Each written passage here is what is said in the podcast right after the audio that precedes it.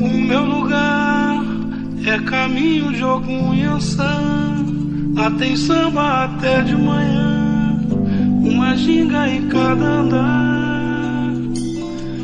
O meu lugar é cercado de luta e suor, esperança no mundo melhor e cerveja pra comemorar.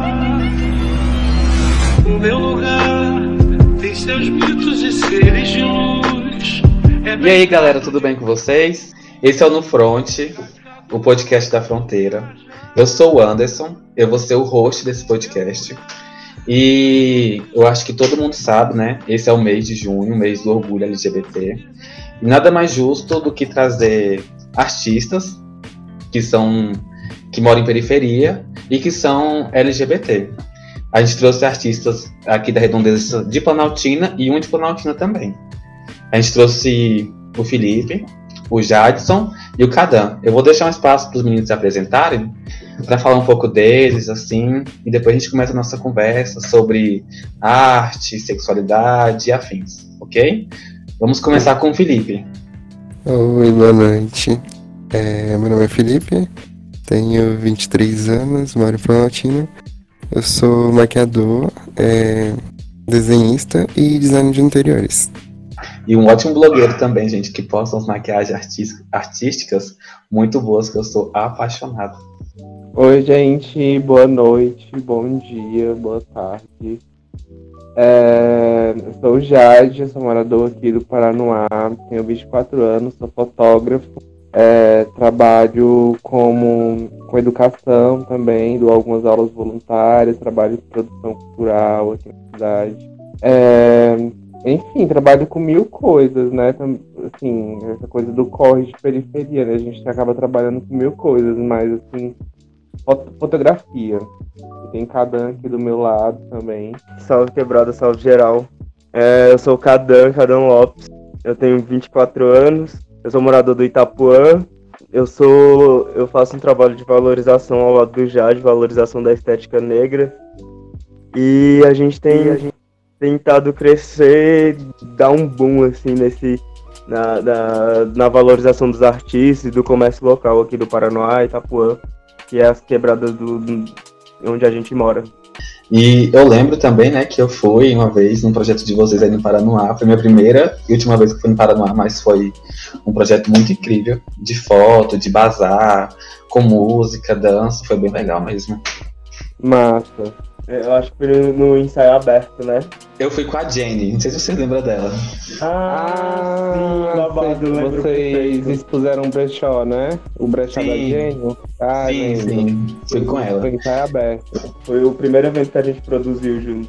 É, E a gente estava começando o rolê de valorização da arte local aqui, de juntar e de entender a importância que a gente tinha que da gente ter que se juntar mesmo para valorizar o trabalho do- dos nossos artistas, né? A arte dos nossos. Sim, é muito importante, né, a gente saber reconhecer os artistas locais, porque só assim para valorizar, para as pessoas verem é, as potencialidades que eles têm na região deles, né? poder consumir a arte dos nossos, né? Assim, ter que pegar um ônibus, sair pro centro e tudo. Não, a gente tem arte aqui, caramba. Bora levantar a galera daqui e apreciar aqui. E é isso, esse é o rolê. Sim, é, é importante mesmo. É uma coisa que a gente está tentando fazer, né? Também aqui o, o Fronteira, é trazer é, artistas aqui para poder falar sobre a sua arte, né?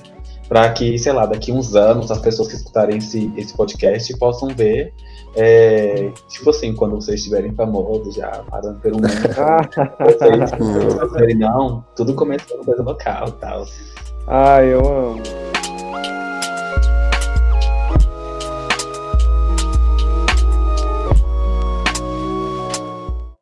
Então, gente, a gente vai começar falando um pouco sobre sexualidade e tal. Eu, para mim, esse mundo é um pouco recente, né? Porque eu, eu me assumi, assumi entre aspas, tipo, muitas aspas mesmo, só por falta de palavra melhor. que Eu tô conhecendo. Mas, assim, é, eu fa- falo de minha família que eu era gay há pouco tempo, né? Acho que foi em 2018. Que foi o ano justamente que eu saí da igreja. Então. então É um processo, né? é um processo.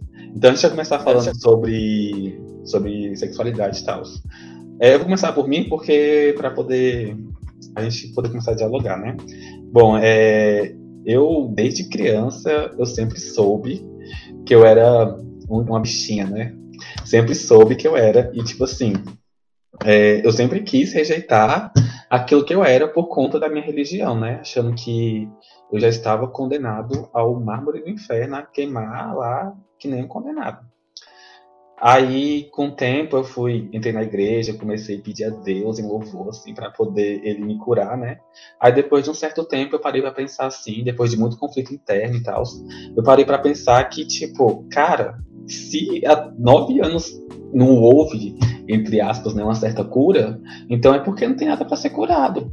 Aí foi que eu comecei a me, a, a me descobrir e o principal, que eu acho que é o mais difícil para todo mundo, eu não sei se vocês tipo, passaram por essa fase, né? Que é a autoaceitação, né? Que tipo, uhum. ah, eu me, eu me vejo como pessoa, como um, um homem homossexual. Uhum. Aí eu queria saber mais de vocês, né? Como é que foi esse processo para vocês, como foi se descobrir como uma pessoa homossexual. É, para mim foi um processo bem natural. Desde muito pequena a gente sente que tem alguma coisa ali. Então, é, graças a Deus eu posso levantar as mãos para o céu e agradecer, porque a minha família ela sempre me acolheu bastante. Nisso eu nunca posso reclamar assim de ter sido rejeitado, não. Eu sei que dentro da comunidade LGBT essa rejeição por parte da família é muito grande, mas eu sou privilegiado de não ter passado por isso. Minha família sempre me acolheu, sempre tentou me entender.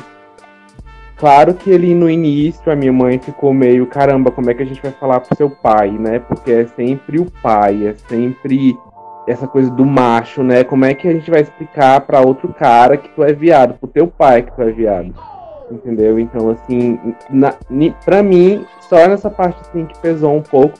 E a parte da questão da aceitação mesmo da sociedade, né? Da gente poder sair na rua e botar a cara de viado, assim, falar eu sou viado, dar a cara a tapa na rua, na escola, né? Principalmente na escola, porque a gente, pelo menos eu passei por esse processo na escola, né? Naquela época da adolescência, que tinha que ir pra escola e aí não podia, sabe? Se andasse um pouquinho fora da linha, era um moleque que já vinha apontava o dedo para você eu estudei em escola pública aqui na periferia, no Paranoá.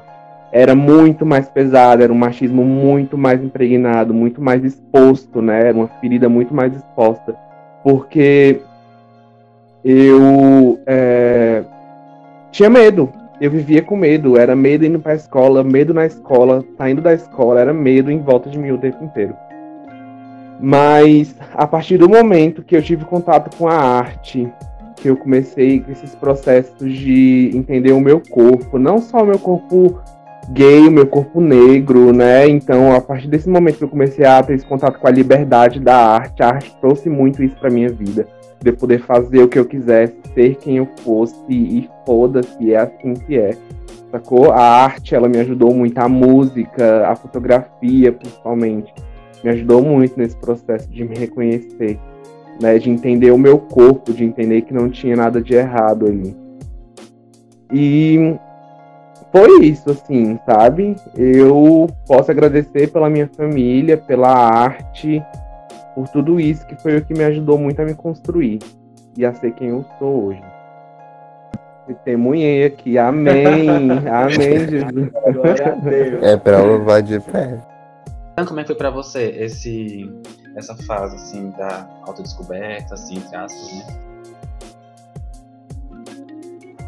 Uhum. Eu, é, eu fui um pouco parecido com você, assim, porque eu venho de uma família completamente religiosa, é, muito tradicional, e que cobravam muito a imagem do Cadão ser o único filho homem da família, e ele precisa ser o homem, ele precisa ele precisa casar com uma mulher e ter filhos.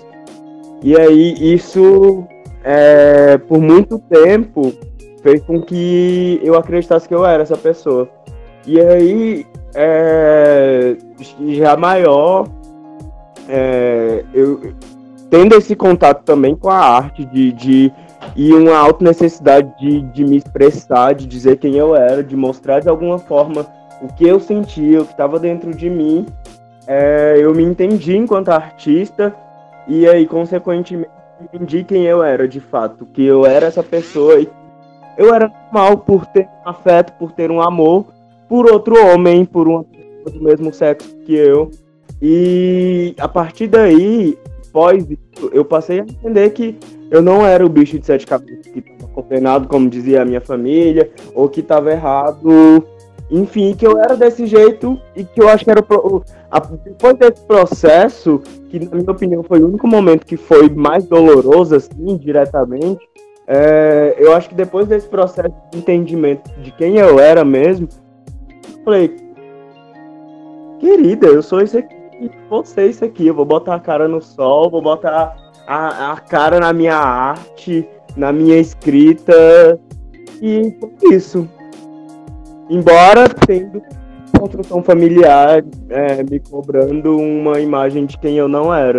Assim, hoje em dia não, não tenho mais isso, de, de, é, depois de tudo isso, é, a relação com a família mudou completamente, assim. E hoje em dia é isso, depois de bastante tempo, é, o, o, o sonho de apresentar uma pessoa, de apresentar um namorado para minha família e ser bem, bem aceito, é, é uma coisa magnífica também, porque eu acho que a partir do momento que a sua família também te entende esse processo, é muito mais simples e é dói muito menos, sabe? Do que quando você tem um, é, uma certa rejeição ou um, algum tipo de cobrança negativa por parte da família. Só que, no caso, é, assim, a parte de, da autoaceitação já tá concluída, né? Aquela coisa toda. Mas, é, assim, por episódios que na minha infância, na, quando eu tava na escola, eu acabei não contando assim pra família, nem. Aí eu meio que tô com o um pezinho no armário. Você ainda tá com o pé no armário? Eu tô. Você acredita? Menino, você anda maquiado na rua. com a unha pintada e você tá com o pé no Mas armário. é isso. Então, é... pois é. É uma coisa meio diferente, né? No meu caso, eu a minha família não era religiosa e eu fui a única pessoa que fui para a igreja por questões íntimas e particulares que eu tinha que resolver, entendeu? Aí acabou que eu fui o único evangélico da minha família. Entendi. É, eu achava que era a família inteira. No meu caso é a minha família inteira, assim, todo mundo é da igreja e, enfim, tem essa cobrança religiosa muito forte, desde de quando eu era criança. Pois é, no meu caso não. Foi eu que quis levar a família para a igreja, né? Só que graças a Deus. não certo. Ai, brincadeira. A religião, e... ela de certa forma está sempre presente, né? Nessas desconstruções. Tem, todo mundo tem uma história com religião. A minha família também é muito religiosa. E eu acho que esse medo que eu falei que eu tinha de contar pro meu pai, além desse, do, machismo, né? Do, da coisa ali do, do pai de família, espera o filho o último filho da geração e tem que ser macho. A igreja também influenciou muito, porque meu pai é, tipo, católico roxo, sacou? Tipo, até hoje ele é muito católico. Então, como é que eu vou contar pra um cara desse, entendeu? Meu pai é um senhor de idade já, que veio do Nordeste, entendeu? Como é que eu vou contar pra um cara desse que eu sou viado, saca? Mas me surpreendi. Me surpreendi bastante. A vida me surpreendeu bastante, assim, em relação à minha família essa coisa da sexualidade, da aceitação. Foi uma coisa bem bonita. É uma coisa bem bonita até hoje, a relação que eu tenho com meus pais em relação a isso. Não com eles, com os meus irmãos, com a minha irmã. Enfim. Mas eu acho ah. que todo mundo tem, né? Aquela historinha ali no pé da religião, de, de diversas formas. A família do Cadan é toda é, evangélica e ele teve esse processo. Você teve um outro processo com religião também, que foi diferente da gente. Acho que todo mundo tem essa coisa, né, com a religião, porque a religião tá sempre ali alfinetando a gente, né? O, moldando, a comunidade né? LGBT. Dizendo que você é, trabalhando com aquela coisa do medo, né? De que se você não não seguir aquilo ali, você tá condenado. E aí não. Tudo que tiver fora daqui é errado. A religião realmente ela sempre consegue estragar a vida de uma gay. É difícil, é cansativa.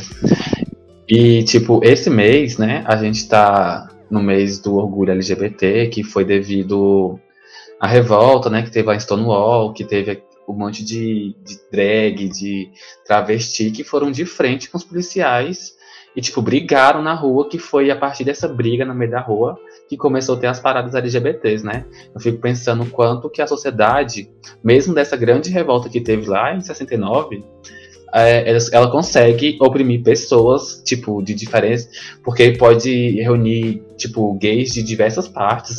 É, qualquer pessoa é, LGBT de qualquer parte do mundo e juntar, ela sempre vai ter essa mesma. Não igual, mas vai ter uma história muito parecida, assim, questão família, questão religião, questão autoaceitação. Então, assim, a sociedade, ela realmente ainda tem a cara de pau de falar pra gente que a gente é, optou, né, a nossa sexualidade, sendo que a gente é 24 horas sendo condicionado a, a gostar, a ter um, uma sexualidade heteronormativa, né?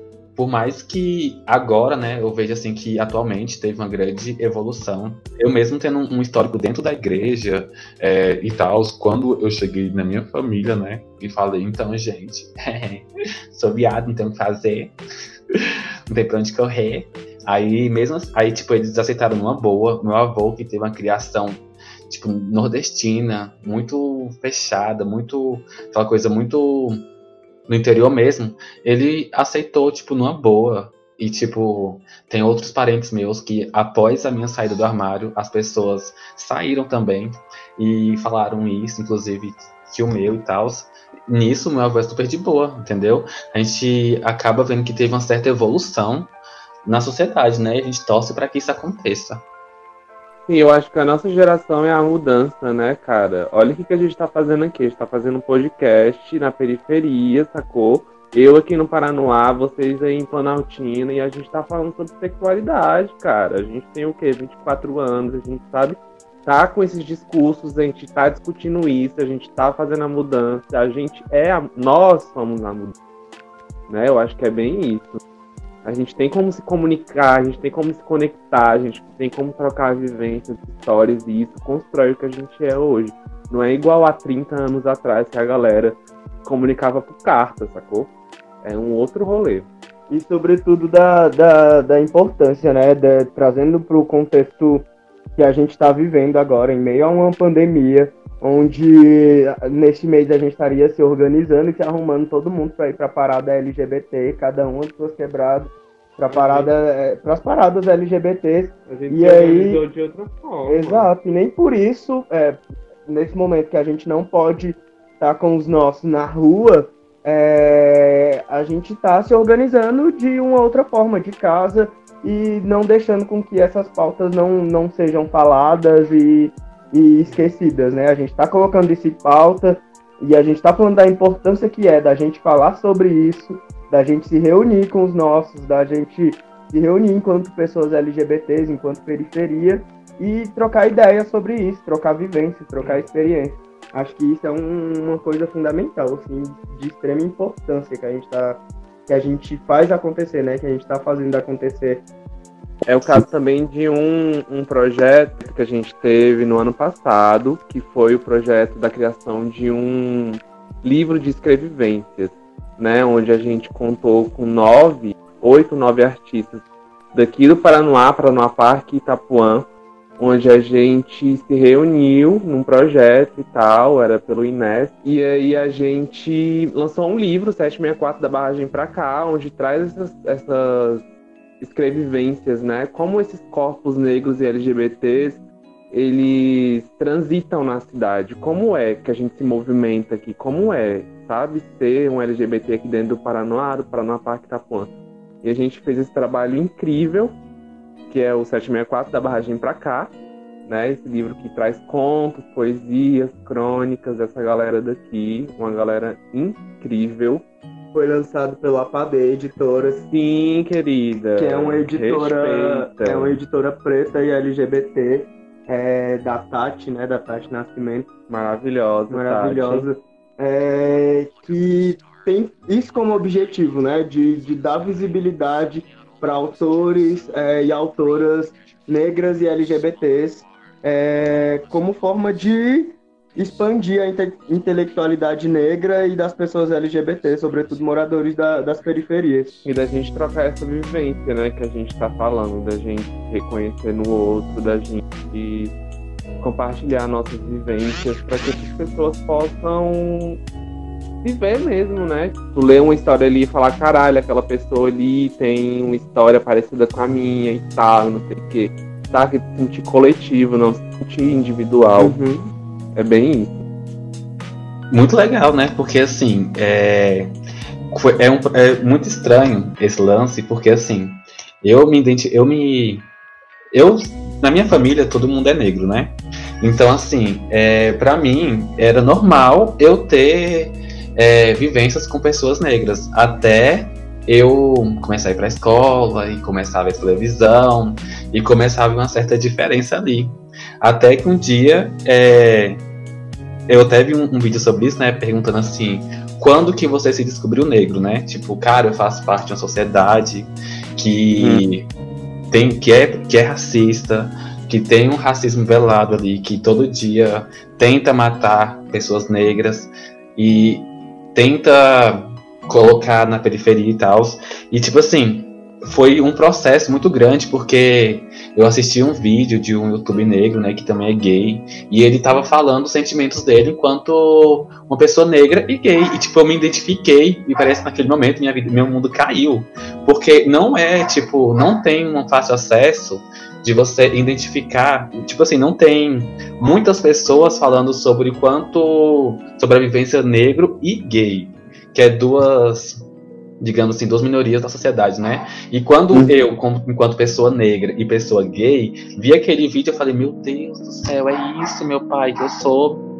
E, tipo, é uma coisa muito difícil, assim, porque a gente porque eu já me. Desde, desde criança eu já sabia que eu era pessoa negra, mas eu não sabia essa carga histórica que a gente tem na nossa sociedade, né, que é ser uma pessoa negra e ser uma pessoa gay. E é muito, é muito importante vocês lançarem esse livro para que pessoas que ainda não tiveram esse, esse baque, né, tipo, pessoa negra e gay, poder ler, poder ter acesso a isso, e até pessoas hétero, hétero e pessoas brancas terem acesso a esse livro e pensar, mano de Deus, é, não são... Essas pessoas existem, né? Sim, essas pessoas existem. Olha só, estão ao nosso redor.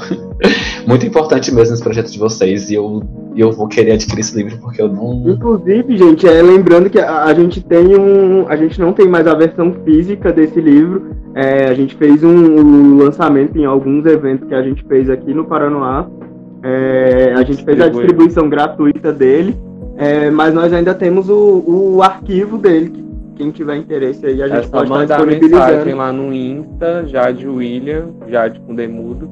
Só mandar mensagem lá que a gente envia o PDF aí pra quiser dar uma conferida nele, ah, eu, no livro. Eu super vou querer, porque eu quero muito, porque eu ainda tô, tipo, procurando muito conhecimento, tipo, pra poder ajudar outras pessoas também, né? A ter uh, esse baque, tipo, nossa, eu sou uma pessoa negra, eu sou gay. Sim, então. e é tipo, você tava falando aí, são vários processos, né? Porque a gente primeiro passa pelo. Eu, pelo menos, assim, falando por mim. A gente primeiro passa por esse processo de se entender negro, porque eu lembro da época que, tipo assim, eu me renegava negro, sacou? Eu não podia, eu era moreno, eu era indígena, eu era pardo, eu era qualquer coisa que você queria me dizer, mas eu não podia ser negro, porque aquilo era uma ofensa para mim. Eu não, sabe, eu não tinha essa consciência, assim, de ah, eu sou negro, isso é bonito, isso é massa. É... Não. Na minha cabeça, quando eu era adolescente, nessa época que eu tava falando agora há pouco, que eu sofria muito na escola, eu me odiava por ser negro. Então, primeiro teve esse processo de me entender negro, de entender esse processo de miscigenação, esse processo de, dessa carga histórica que você falou. Teve esse processo, depois eu tive que passar pelo processo também de me entender enquanto viado, e aí depois enquanto artista, então, tipo assim, a gente tá passando por vários processos sempre para entender quem nós somos, saca? É uma lombra. Sim. E eu lembro também que, tipo, quando eu era criança, eu sempre quis ser o ator principal. Eu sempre quis ser o personagem principal, né? Só que eu nunca podia, porque o personagem principal sempre era branco, era cis e queria pegar as mulheres, eu não queria pegar, então eu meio que desencontrava, sabe? Mas hoje em dia, graças a Deus, aleluia, irmãos, eu já tenho, já sou muito bem resolvido com, esses, com essas questões, né? Agora, gente, a gente vai começar a falar um pouquinho sobre a arte de vocês, como surgiu e tal. É, eu queria saber quando que vocês, tipo, decidiram, pararam assim e falaram: pronto, eu quero é, trabalhar com isso, eu quero me especializar nisso, eu quero ser. É, eu quero trabalhar com essa arte, é isso que eu quero pra minha vida. E aí, Felipe, tu pode começar falando pra gente também um pouquinho, deixa eu escutar sua voz. tá bom. É, bom, eu comecei desenhando, né? Quando, quando eu tava indo na escola, no ensino médio. E daí eu fui melhorando no desenho e tal. Aí minha mãe é, começou a falar, ah, você leva jeito, talvez você consiga fazer maquiagem, essas coisas, porque eu também fazia maquiagem artística, tipo, em festa de criança. De vez em quando, porque ela fazia umas festas é, quando eu era mais novo. Aí é, eu acabei fazendo o curso. Porém, o meu curso eu quis fazer mais porque eu tava num processo de virar drag queen. Aí eu comecei a fazer o curso, mas aí eu virei maquiador, gostei muito do negócio. É... E é isso. Eu tava acompanhando teu Instagram, aí eu vi as tuas artes, suas makes artísticas, e eu fiquei, tipo, muito impressionado como você é muito bom nisso. Tipo, muito bom mesmo. Tipo, como é que você chega na sua casa assim, tu montou um, um, negócio de maquiagem assim, foi treinando em você, tipo, ah, hoje eu quero ser, sei lá, tal personagem e treinar em você, ou então quero então, tal arte Então, o engraçado é que, na verdade, essas makes que eu fiz aí nos últimos dias, eu meio que não treinei. Eu só, tipo, ah, tô a fim de fazer uma coisa. Aí eu pegava a referência e fazia. E antes, antes desse, desses, desse desafio que eu tava fazendo, eu nunca tinha feito uma maquiagem assim tão diferente. Tipo aquelas que eu postei só, tipo, no máximo um zumbi, que era fazer um machucadinho, coisa ou outra. Mas nada daquele nível. Eu até me surpreendi bastante com, com o que eu tava fazendo. Nossa senhora, meu Deus, porque tipo, é muito bom, velho, muito bom mesmo. Porque, tipo, de cara, aquele quando você desenhou o Scar do Rei Leão, Isso. eu falei, meu Deus, esse menino é muito profissional. Ele com certeza deve trabalhar com esse tipo de coisa. Gente, qual é o arroba? Fala aí o arroba pra gente ver também essas artes. Arroba pipe.a.rts. Tá, vamos, vamos ver aqui, gente. Arrasou, e... Arrasou. Quero conhecer muito. Felipe, fala pra gente, assim, porque eu tava vendo que no Dia das Mães você fez uma homenagem à sua mãe, se transformando nela. E, tipo, tá idêntico, idêntico. Eu como tentei, foi? né? Não, ficou idêntico. Como, como é que o resto da sua mãe vê aquele trabalho seu? Olha, na real, ela ficou com a cara, tipo, hum, ficou muito parecido não, hein? Mas foi por inveja mesmo que eu sei.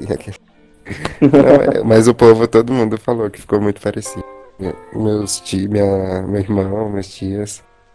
Todo mundo adorou. Só ela que ficou fazendo gracinha mesmo. Eu mostrei aqui pra X, né? Ela achava que era a mesma pessoa. Nossa. Não, esse aqui é o filho dela que se transformou nela. Que tá, tipo, muito, tipo, muito idêntico mesmo. Aí eu tava vendo seus stories também, aquele do Stalker. Tava vendo seus stories e eu vi que você faz, tipo, uns desenhos realistas também, né? Se eu não me engano. Sim, eu faço. Eu, e, assim, tipo, ultimamente eu não tenho feito muito. E tipo, eu tava vendo e falei, meu Deus, porque eu tenho uma vontade muito grande de aprender a desenhar, e eu fico tentando, tentando, treinando, e eu gosto muito de acompanhar pessoas que desenham, sabe? Tipo, você, quando eu vi, falei, meu Deus, aqui do lado, Planaltina, meninos, bom, e não tem uma visibilidade igual outra pessoa, que é, tipo, do nível dele ou até abaixo, sei lá assim. É, pois é. é. Entendeu? Acho que se, assim, você é muito bom como desenhista mesmo. Ah, obrigado. É, teve uma época que eu até postava no Facebook minha página chegou a tipo 5 mil likes, mas não sei o que que deu em mim que eu caí numa numa tristeza profunda e parei de desenhar. Aí eu até. Ultimamente eu acho que não tenho feito desenho nenhum. Acho que o último desenho que eu fiz foi tipo ano passado. Aí. É isso, aí eu parei de desenhar. Não, não consigo mais. É, é, o processo, né, de cada um. Eu mesmo, às vezes, gosto de escrever e tô super desanimado. Mas, assim, é, é, é, um processo cada um, né? Depois se anima de novo, volta a desenhar, produzir coisas maravilhosas, que, sinceramente, eu acho muito bom. Pois é, inclusive, só falar aqui que a Glória Groove tem um desenho meu na minha sala, na sala dela. Pois é. Sim. Babado. Um dia ela postou uma história, eu, eu quase morri. Sim, gente, ele também, quando faz drag, ele se montou com a Glória, se montou de Glória Groove e ficou, tipo, idêntico. Idêntico. Cara, idêntico. eu tô vendo seu trabalho aqui, eu tô apaixonado, viado. Você é muito bom, Ah. parabéns. Obrigado. Sim, velho, a gente tá, a- e a gente tá vendo aqui, inclusive, a foto que você se montou com a, com a foto da sua mãe. Nossa, lindíssima, ficou muito parecido mesmo. Obrigado. Essa daqui, eu amei essa do Diabo. Essa amei Ficou boa, né? Nossa, ficou perfeito. Linda, tá linda, linda, linda, linda. Eu amei, amei. A gente tá babando aqui agora. E pra uma pessoa que só pegou inspiração assim e tentou fazer, gente, tá perfeita esse- essa maquiagem, velho. Não, mesmo se fosse profissional, tá perfeita assim. Eu sou extremamente muito. Eu, é porque eu gosto dessas coisas, né? Então eu fico muito emocionado, assim. Inclusive, gente, se vocês que tá ouvindo o podcast aí e quiser ir lá acompanhar a arte do Felipe, né? Ele já falou aqui. Mas, Felipe, por favor, fala novamente o seu arroba aí pro pessoal. É arroba pip, ponto A, ponto R-T-S. Inclusive, pra quem tá escutando, a gente vai deixar o arroba dos meninos, né? Dos projetos deles também, no, na descrição do, do podcast. Então, assim, caso vocês queiram acompanhar, vai estar na descrição aí também. Cada. Fala pra gente assim como é que você decidiu. Falou, cara, eu vou trabalhar com. Eu, tô- eu tenho visto que seu trabalho é muito com fotografia, né? Aham. Toda- Toda vez que tem sorteio, eu tento me inscrever, só que eu nunca ganho, só pra deixar claro. e assim, eu acho muito boa. As suas, as suas fotos assim maravilhosas, tipo aquelas coisas assim conceituais, muito, muito linda. Aí eu queria saber assim, quando que você tipo decidiu, tipo, falou assim, cara, eu vou trabalhar com foto, eu vou, é, igual você falou, né, trazer isso da estética negra. Quando que tu começou assim, pensou, nossa, eu vou trabalhar com isso? Bom, assim, é, eu comecei na, na fotografia, eu era bem, bem novo, assim, eu tava no meu ensino fundamental. Quando, quando eu entendi que a fotografia era algo que eu gostava muito. E aí, mas na época eu não, não tinha recursos, né? Não tinha como ter um equipamento nem nada do tipo. E eu ganhei um celular. É, quando eu ganhei celular, eu criei uma página no Facebook é, que chamava Clique Art, junto com duas amigas da escola. E aí, é, lá a gente postava fotos que a gente fazia dentro da escola. E aí, com o tempo, é, eu ganhei uma câmera semi-profissional. E aí, comecei a fazer experimentos, assim. Comecei a fotografar tudo que estava ao meu redor. E aí, foi quando eu entendi. Eu falei, cara, eu gosto mesmo disso aqui. É isso aqui que eu quero. Eu botei na minha cabeça que eu queria ser fotógrafo, que era fotografia que, que eu queria trabalhar. E aí, até que lá pro, pro, pros meus 16, 17 anos, assim, eu ganhei a minha primeira câmera profissional. E aí, ganhei ela sem nem mexer. Eu nunca fiz um curso de fotografia, sou autodidata. É, E eu não sabia nem mexer, nunca tinha pego numa câmera profissional. É, E aí, ganhei ela e comecei a experimentar coisas mesmo, dentro de casa. Comecei a convidar amigas e amigos pra fazer foto, assim, sem entender muito bem, mas pra ganhar experiência. E aí, nesse processo inteiro, assim, eu fui ganhando experiência por, por, por, pela, com a fotografia. É, passei por várias vertentes, assim. Fiquei um tempo na, na fotografia de, de, de eventos, de casamento, que, enfim, era o que me mantinha na época. Foi assim que eu saí de casa é, e eu precisava me manter de alguma forma e a única coisa que eu sabia fazer era fotografar. É, comecei a, a conseguir uns, jo- uns jobs, assim, é, com eventos, casamentos, aniversário. E aí comecei a produzir umas coisas mais minhas, e aí foi onde eu me encontrei, que eu falei, não, aqui eu posso criar, aqui eu posso colocar a minha cara na foto, eu posso fazer o que eu quero. É, E aí, nesse processo, conheci o Jade, que é um puta fotógrafo também, diretor de arte, entende muito de tudo. E aí foi onde, boom, a gente precisava, eu acho nessa vida, se encontrar, assim. É... Que foi quando explodiu é, e a gente começou esse trabalho aqui dentro, já que a gente mora nas mesmas cidades, né? No Paranoá e no Itapuã.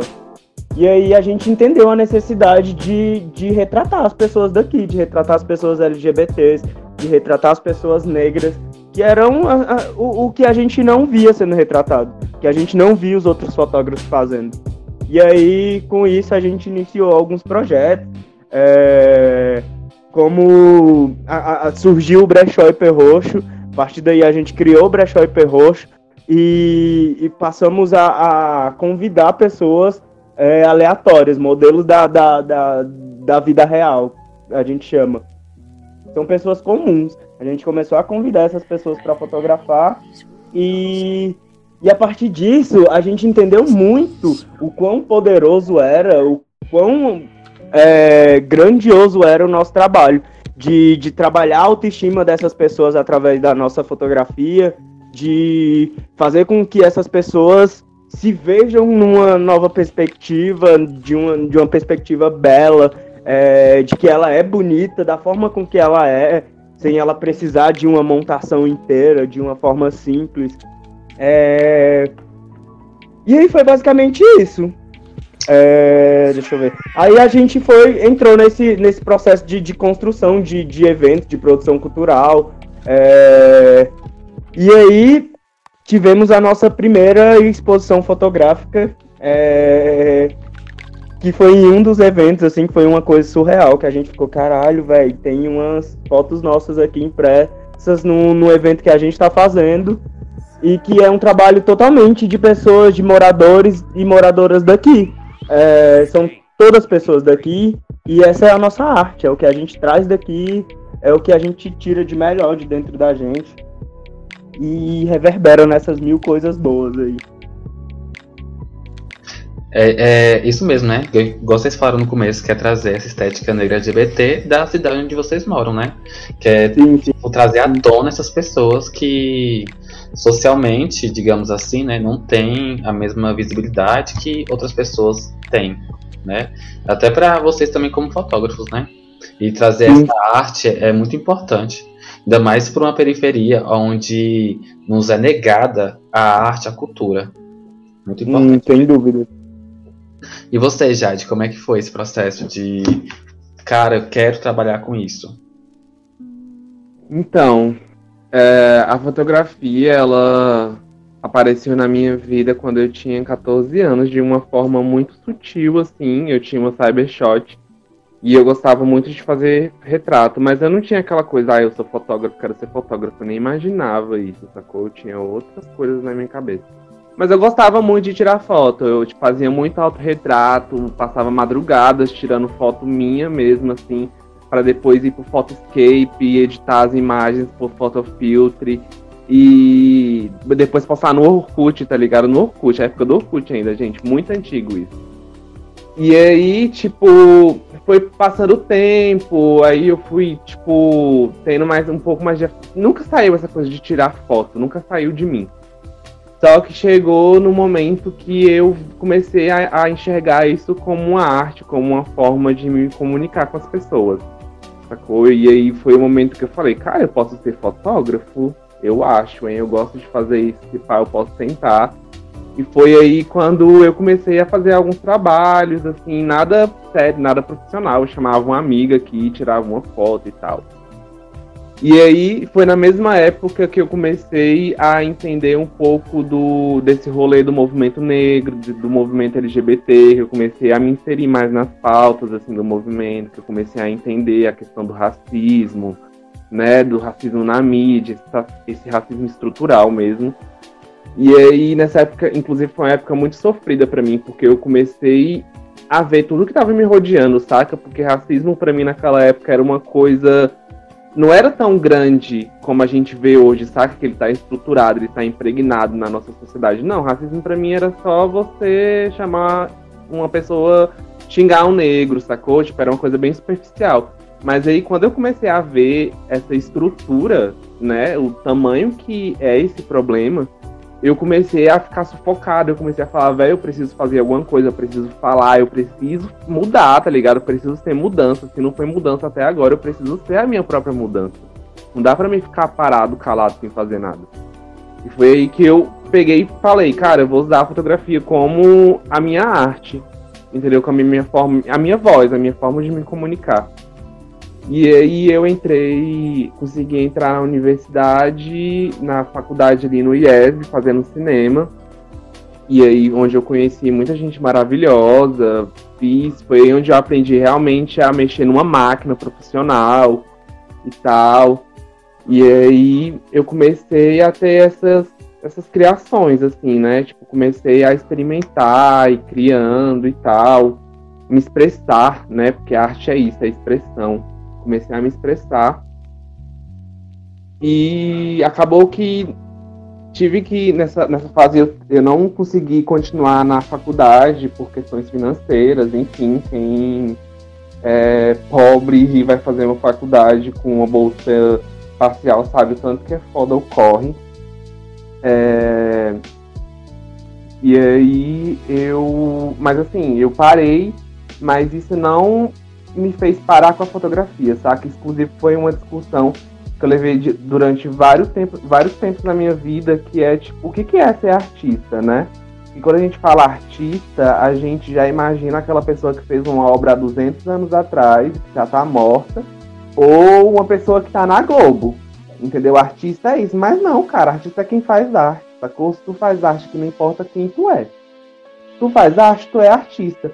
E a partir do momento que eu percebi isso, saca? Que eu me empoderei da palavra artista, eu ganhei mais força, saca? Pra, tipo, colocar o meu trabalho e, tipo, falar isso daqui é o meu trabalho, você gostou, não gostou?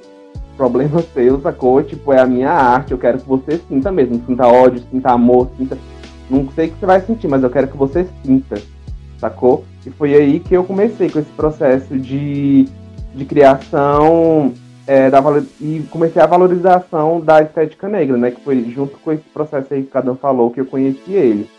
Eu já tinha essa coisa da militância, já tava indo ali, na, igual eu falei, já tava por dentro das pautas e tal, tava vendo a falta da representatividade negra e LGBT, né? Que LGBTQI, aquela coisa.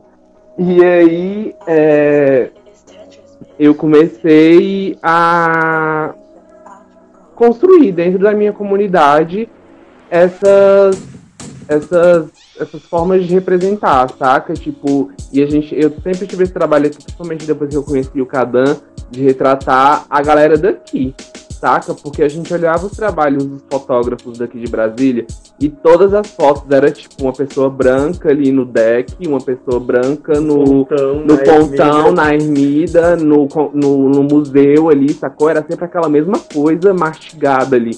E a gente falou, tipo, vai, não, caralho, olha aqui o Paranoá, olha o tanto de lugar foda, olha o tanto de gente bonita, sacou? Bora produzir aqui. E aí foi, começou esse movimento assim dentro da gente de valorização da cultura local também, que foi aí que a gente falou. A gente viu essa necessidade de mostrar a arte da galera daqui, e aí veio o ensaio aberto, veio as produções. né, a, a galera daqui. Exatamente, tipo, a gente viu que.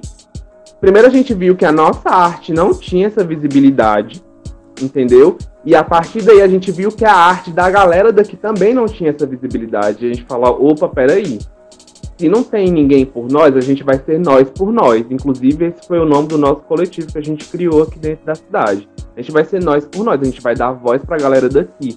Bora lá, bota uma tenda, joga um som aqui, bota um fio, bora botar uma música. Bora, todo mundo traz sua arte, cola aqui na parede, é isso, sacou? Bora consumir a arte dos nossos. E foi aí que começou essa coisa. E aí tô nessa até hoje, criando. E, e é isso, galera.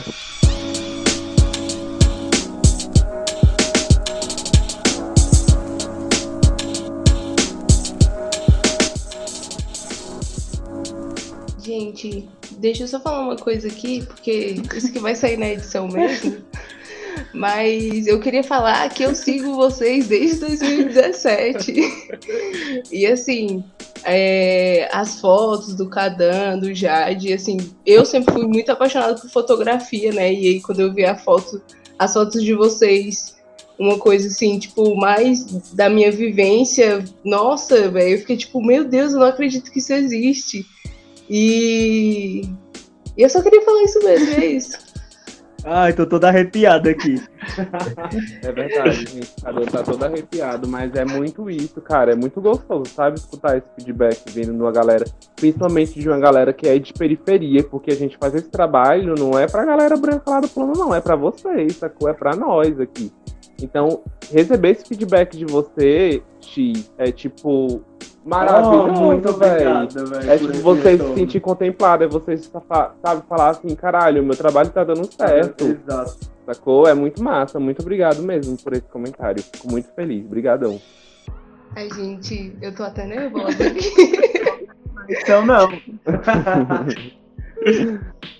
Ai, mas é isso, né? Então pode continuar aí. Obrigado. Mas realmente é isso, gente. Eu lembro que eu comecei a seguir vocês depois desse negócio, né? Que a Jenny me arrastou e eu fiquei muito apaixonado. Porque foi um momento que eu tava me descobrindo como pessoa gay e pessoa negra também, assim, descobrindo, assim, tendo um impacto da sociedade como, enquanto pessoa negra e tal.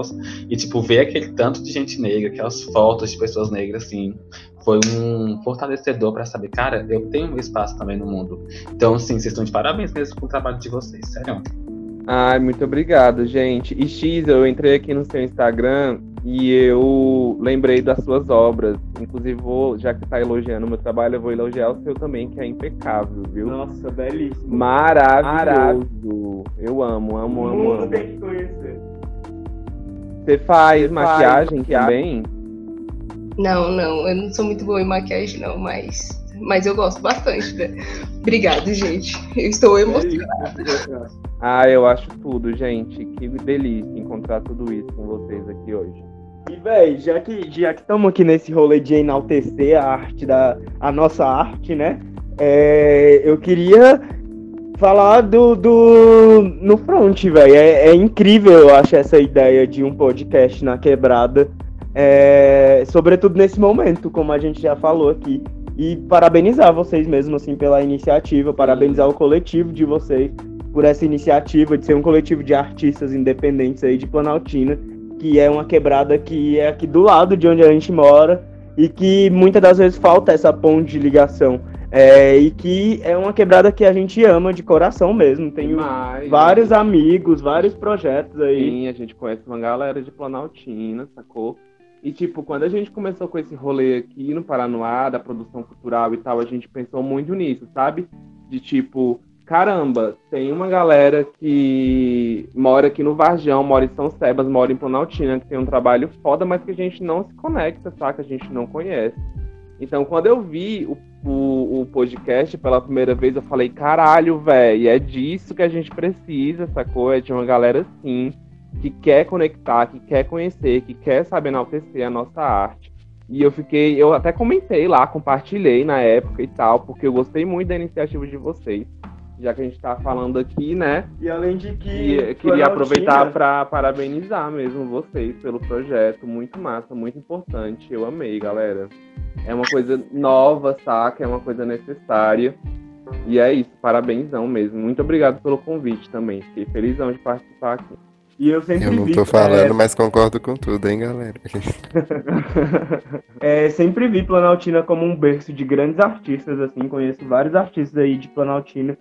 E falar o quão é importante esse elo de ligação entre essas quebradas. Eu sempre falo que, é, sobretudo essas quebradas que estão localizadas da barragem para cá, da ponte para cá, que é o Varjão, Paranoá, Itapuã, é, Planaltina, São Sebas, é, de criar esse elo mesmo. É, a galera de Planaltina sempre colou muito no- no- nos rolês que a gente produz aqui no Paranoá. Sempre fortaleceu muito, muito mesmo. É, a galera do África Tática, é, enfim, A geral. Jenny, A, a própria Jenny. Jenny, sim, com o Brechó, né, velho? Que trouxe Sim. o Brechó lá do, de Planaltina pra sim, vir colar aqui em um dos eventos. Incrível, isso tudo é, é muito importante, assim. E a, a gente fortaleceu o nosso próprio corre. É, ano passado eu tive o, o, o, prazer de participar de um projeto é, aí de Planaltina que chama Poesia nas Quebradas. Eu fiz a fotografia e a gente rodou em algumas escolas é, e finalizamos com, com o evento e o lançamento do livro Poesia nas Quebradas lá no, no como é que chama? Complexo Cultural de Planaltina.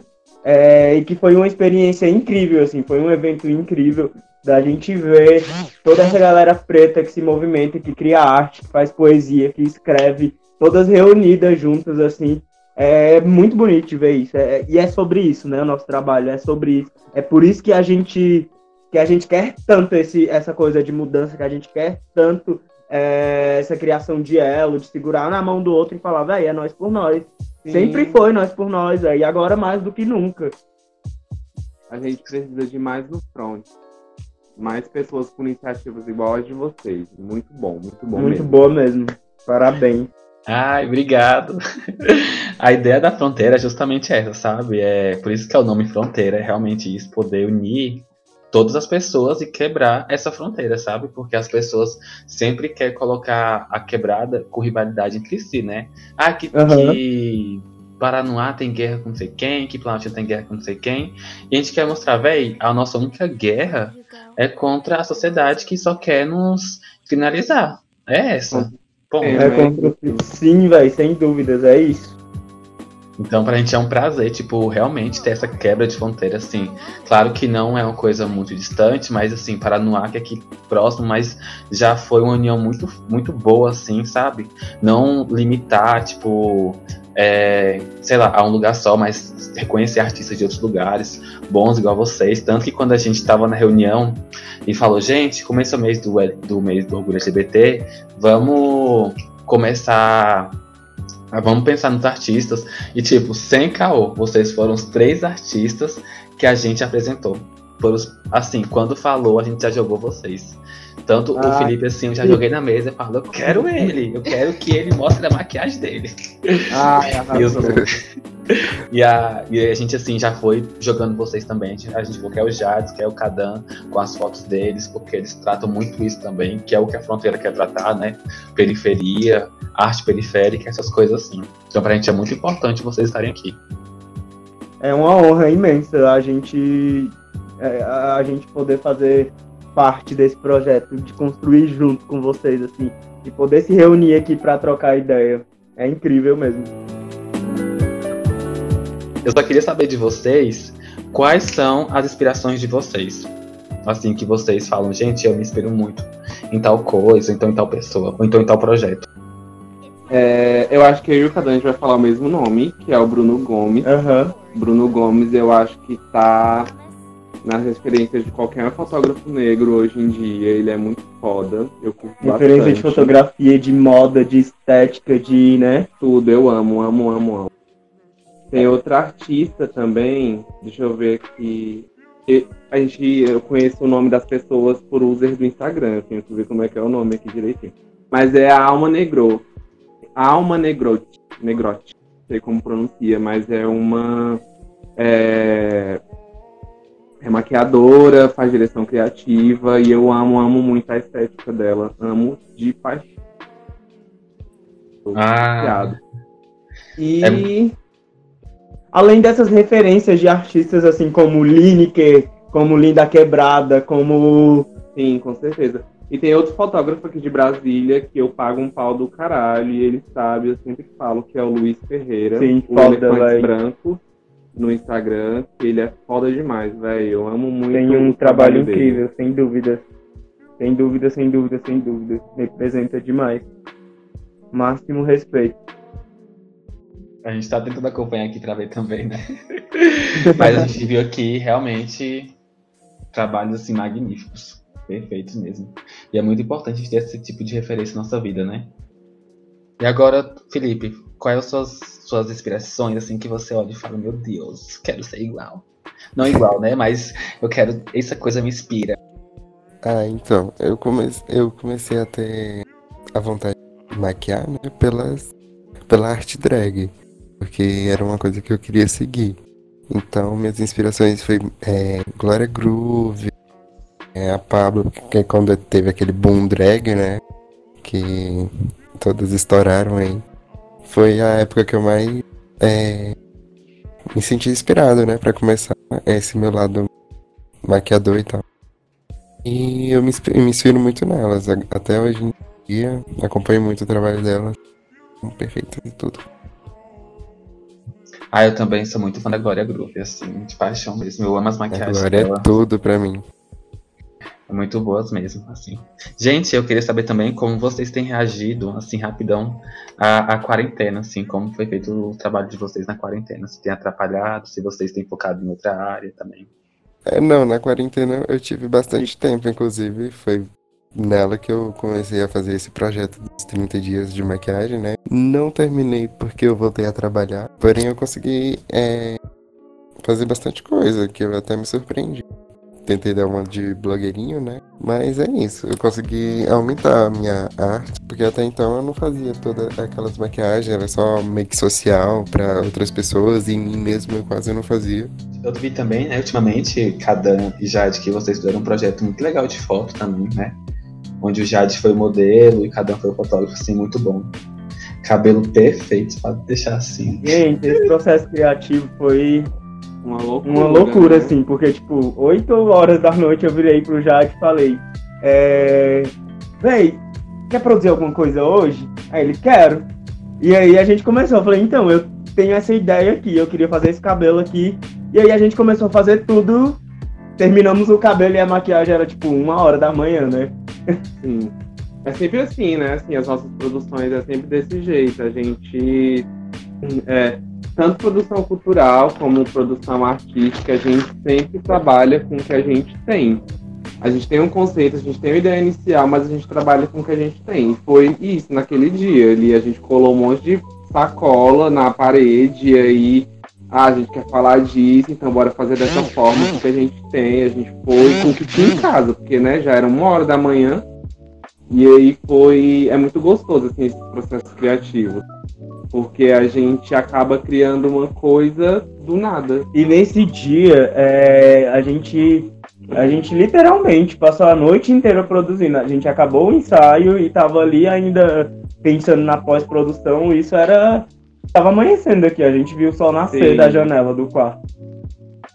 Mas é muito bom, é muito gostoso. Isso. Mas é, sobre essa ligação aí com a quarentena e a nossa arte, acho que tem sido um boom novo assim na cabeça de, de todo mundo, de, é, de quem tem a opção de ficar em casa, né? É, que não é assim para todo mundo, é, mas tem sido uma loucura porque tem sido tudo novo. Esse fato de da, da gente ser muito do contato físico, do calor, do abraço, da aglomeração mesmo, e a gente ter sentir de frente a, a, não, não poder mais fazer isso, a não poder mais ter esse tipo de contato, não poder mais estar na rua fotografando e ter que se renovar e se reinventar e pensar novas perspectivas é, só dentro de casa. E isso tudo é, é muito é muita loucura, assim, né? Além de, de do abalo que é na, na saúde mental de ter que ficar dentro de casa, é, só dentro de casa e não ver ninguém, não ter contato com seus amigos, esse tipo de coisa. E a gente se vê num. Também trazendo a importância de, de do como importante é a gente produzir, mesmo que dentro de casa nesse momento, é, de fazer é, de buscar novos meios, sabe? De, de, de, produzir, como o podcast aqui na fronteira, é, como as fotos que a gente fez aqui dentro de casa. Isso tudo eu acho que tem sido muito novo, assim, ó. tem trazido muita coisa nova, assim, para nossa cabeça e uma nova perspectiva de, de pensar nessa, nessa, nessas novas formas de, de como produzir é, dentro de casa. Então, gente, para mim, tipo, foi muito bom essa conversa, né? Que a gente teve assim, esse momento de entrevista. Que agora a gente vai aquele momento granada. Pro, pros ouvintes que estão escutando. Que estão nos escutando, né? O, o Granada é o mesmo do podcast passado, né? Aquele momento que você. que a gente vai entregar é, a granada para algo que a gente não gostou, seja ela pessoa, personagem, filme, é, político, qualquer coisa assim que a gente não gostou, a gente vai estar entregando a nossa granada. E se os meninos não se incomodar, eu vou começar entregando a minha granada, tá bem? Arrasa. Ah, bom, a minha granada vai para uma blogueira, eu esqueci o nome dela agora, mas é uma, uma blogueira que ela fez festa durante a quarentena, que, se eu não me engano, ela é aqui de Brasília também, que ela estava fazendo teste no começo, da, no entrada da festa, né? Só que expondo vários profissionais da saúde, profissionais da saúde que estavam ali fazendo vontade dela, né? Eu me granada para ela porque ela foi muito inconsequente, assim, não pensou nas, em outras pessoas, só pensou no próprio umbigo. Eu acho que eu não vou criar uma granada, eu acho que eu vou criar uma grande bomba atômica mesmo. Ah, eu, eu, ia, eu ia falar isso. Vou jogar em toda essa movimentação fascista que vem crescendo a cada dia mais no nosso país. Eu acho que é isso. Eu acho que jogando essa bomba atômica, eu acho que ela vai acertar muita gente que eu queria acertar. Mas assim, não tem um nome específico, sabe? Jair Bolsonaro, talvez. Mas assim, talvez não, pode ser. Né? Mas tipo, é... jogar uma bomba mesmo para esse, esse movimento fascista que vem crescendo no nosso país, é isso. É isso, eu também não penso em, em jogar uma granadinha assim pra ser. Penso logo nessa bomba atômica aí pra fazer um estrago gigantesco mesmo e varrer essa, essa, esse bonde fascista que a gente tá vendo aí crescendo e se movimentando aqui, né?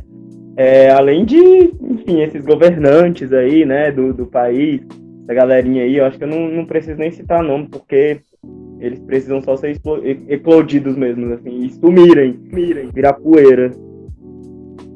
E você, Felipe, já pensou na sua granada? Pode ser qualquer coisa, assim, que você não gostou, não foi de acordo. Bom, eu, não, super concordo com a bomba atômica, né, que eles lançaram aí. Mas eu, eu lembrei de uma pessoa agora, eu não lembro o nome dela.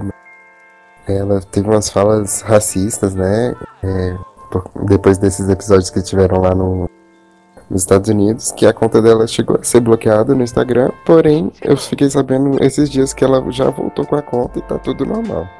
Então, vamos jogar a granadinha lá pra. Pra ver se ela se toca. Vamos jogar uma bomba nela também, né? Porque não passarão. Então, gente, agora saindo desse, dessa coisa ruim, né? Desse pessoal sem noção, desse Brasil de meu Deus. É, a gente vai fazer a entrega da medalha de honra. A medalha de honra é o contrário da, da granada, né? A gente vai estar entregando para algo, ou série, ou filme, qualquer coisa assim que a gente foi de acordo. É, eu vou começar de novo, tá? É, porque senão eu esqueço, eu sou muito ruim de memória. Mas assim, a minha, a minha medalha de honra vai para a série Love Victor, né? Que é uma série que é, eu não sei se é spin-off que fala, mas é uma série que ela é tipo no mesmo universo do Com Amor Simon. E tipo, a, a, o filme Com Amor Simon foi o filme que me fez chorar no cinema. Eu chorei tanto lá dentro, assim, um filme que eu já assisti 500 vezes, que eu amei, assim, que foi a descoberta, que é, trata, trata o romance gay não daquela forma marginalizada, que é, que é aquele chororô todo, né? Que é pai expulsando de casa, essas coisas assim. É um romance, é um romance assim que saciou toda a minha vontade de adolescente assim. E agora estão lançando a série, né? Com o Victor, que é um garoto do Texas, negro também, que tá que tá descobrindo sua sexualidade. E eu sou muito apaixonado porque é o filme, é a continuação do filme que eu gosto. Então é a minha, minha queridinha do momento. É, e, e, você, Jade, para quem você é a sua medalha de honra? Olha, gente, a minha medalha de honra. Aí quando a gente vai falar de coisa boa, já aparece um monte de gente, coisa. né? Pra gente falar. Agora, a minha medalha de honra, cara, pra quem tá dando? Tenha? Tenha, então fala primeiro. É, eu também tô com essas mil coisas aqui coisa. pra dar uma medalha de honra porque são coisas que necessitam mesmo, você precisa dar essa honra aí. É... Mas eu queria dar a medalha de honra pro Festival Foto de Quebrada, é... que é um festival incrível que eu e o Jade é... fomos agraciados, assim, por ter uma foto nossa, tem uma foto minha e uma foto do Jade é, participando da, da, da, da, curadoria desse, do Festival Foto de Quebrada. E é um festival daqui, feito pela galera preta daqui, feita pela galera LGBT daqui, é, lá da CI, né, da Ceilândia, é, também. E é isso, eu deixo o meu. É, a, minha, a minha medalha de honra pro, pro, pra iniciativa dele, do Festival Foto de Quebrado, que é muito importante. E para vocês também, pro podcast é, Na Fronteira, que eu acho que são iniciativas como essas, assim, que merecem uma medalha de honra e de extrema importância. Ah, obrigado. Muito obrigado. Não, eu pensei na medalha pro Foto de Quebrada também, eu tava com isso na cabeça. Porque, porra, velho, é um, é um festival de fotografia de quebrada, tá valorizando artistas, saca? Do DF inteiro, isso é muito importante. É, mas eu vou dar minha medalha de. É medalha de honra, né? Isso, isso. Vou dar medalha de honra pra Lineker, que é um artista que, véi, foi muito importante para minha desconstrução e para minha construção também, enquanto um artista negro e LGBT. É, ter visto a Lineker há 3, 4 anos atrás ali cantando Zero foi uma revolução. Foi uma coisa que mexeu com todo mundo, entendeu? Você poder ver ali que uma pessoa negra, um corpo negro LGBT, ele pode ser arte, ele pode ser valorizado, ele deve ser valorizado. Sabe? Aquele corpo ali com todas aquelas dores, todas aquelas cicatrizes, botar na arte dele pra, dela pra fora. Saca? Pra mim representa muito e eu acho que ela traz muito isso hoje, sempre. Então a minha medalha de honra vai para Lineker hoje. Maravilhosa. Lineker arrasa, realmente ela é uma inspiração para muita gente, né? Ela e você? é poesia pura, né? É uma... Ela Sim. é poesia, ela transpira poesia. Se tu passar o dedo na Lineker assim, olhar, poesia. é isso. Realmente, assim, ela é maravilhosa. Amo de paixão também. E você, Felipe, para quem vai essa medalha de honra? Bom, a minha medalha de honra pode, mas eu queria dar para uma pessoa e para uma série que eu vi. É, a pessoa, no caso, seria a Eduarda Kona, que é uma travesti aqui de Brasília. Ela é professora de dança, ela é do meio do. tá inserida nas balls, né? É pioneira aqui no, no Vogue em Brasília, no Brasil também. Ela, eu aprendo muito com ela todos os dias, é, assisto muitos stories dela, acompanho ela no Instagram. Ela é simplesmente perfeita. E a série, no caso, seria She-Ra, que é um, um desenho maravilhoso, da Netflix que lançou, que aborda muitos assuntos LGBTs também. E também assuntos da, é sobre amizade, né? Que é uma coisa muito boa é, no, no sempre de hoje, que tá tendo muita guerra, muita confusão. E é, é um desenho muito bonito, tem um final maravilhoso e recomendo assistir. A She eu não assisti ainda não, mas eu vou assistir também. E pelo jeito deve ser muito boa, porque eu acompanho alguns takes assim que passa no, nas redes, né? Realmente eu vi assim que tem umas coisas muito, muito, muito tocantes. É perfeito.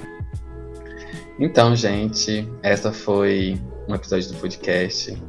E eu quero dizer que o No Front entrega a medalha de honra pro Jade, pro Kadan e pro Felipe, para esses artistas, né?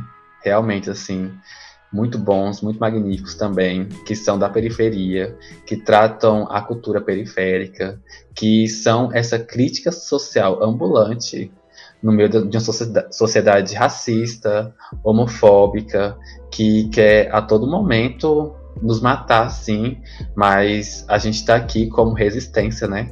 E andando assim livremente é, no, meio, no meio dessa sociedade. Eu quero dizer parabéns para vocês. Ai, que lindo, muito obrigado. É, Ai, velho, obrigada mesmo, de coração. Foi por tudo. Ah, eu esqueci de pedir, eu queria pedir pro Jade e pro Kadan também divulgar o Instagram deles, né, gente? Esqueci. Ah, tá. é verdade. É... Tava, tava, muito bom, acabei esquecendo. Pra quem, quem quiser conhecer os meus trabalhos, é, é só colocar lá no Instagram, meus trampos. Assim, meus trampos, normal. Tudo junto. E aí você me encontra. Ou então tem o meu perfil pessoal também, que vai ter o link do meus trampos, você pode seguir lá, que é arroba Jade, J-A-D, William, W-I-L-L-I-A-N de navio, N de navio, Jade William. Tudo junto. Só colocar lá que você me acha. É, o meu é. Se você jogar lá Cardão Lopes, eu acredito que eu serei o único, né? Aquele exclusivo. é, mas o meu arroba no Instagram, onde eu, eu, eu posto o meu trabalho de fotografia, é fodan. T-H-O ponto dan com dois As e N no final. Fodan. Nossa, agora que eu entendi o conceito de fodão, que é foda. eu sempre, eu sempre falava A lerda. Nossa, eu sou muito lerda, eu sou a sonsa do rolê. Aqui não entendi nada nunca. Então, gente, esse foi mais um episódio do Fronteira. Eu quero muito agradecer os meninos que disponibilizaram tempo, né, para poder estar gravando com a gente. Quero dizer que foi um papo muito da hora, muito gostoso com vocês. E Ah, Gente, pode contar com a gente sempre. Sempre viu? que precisar, a gente só gritar aí que nós é nós por nós. Tamo junto. A gente também da Fronteira diz o mesmo, tá? Caso vocês precisem também, a gente tá aqui para poder ajudar vocês também em qualquer projeto. Você, o Felipe também, quiser um, um artista, um, um, um, rosto assim. Mas é isso mesmo, então obrigado, viu, gente? Qualquer coisa, assim, precisar, pode mandar uma mensagem que a gente tá aqui. Então, gente, é esse o episódio do Fronteira, né? O episódio do mês do orgulho LGBT. Trazemos várias pautas: LGBT, racismo e entre outras coisas. É isso, gente. Muito obrigado e beijo no coração de vocês. Arrasou, tchau. Gente, brigadíssimo, de verdade. Tchau, Perfeito, gente. perfeito. Muito obrigado. Tem seus mitos e seres de luz. É bem perto de Oswaldo Cruz. Cascadura, Vaz Globo, Irajá. O meu lugar é sorriso, é paz e prazer.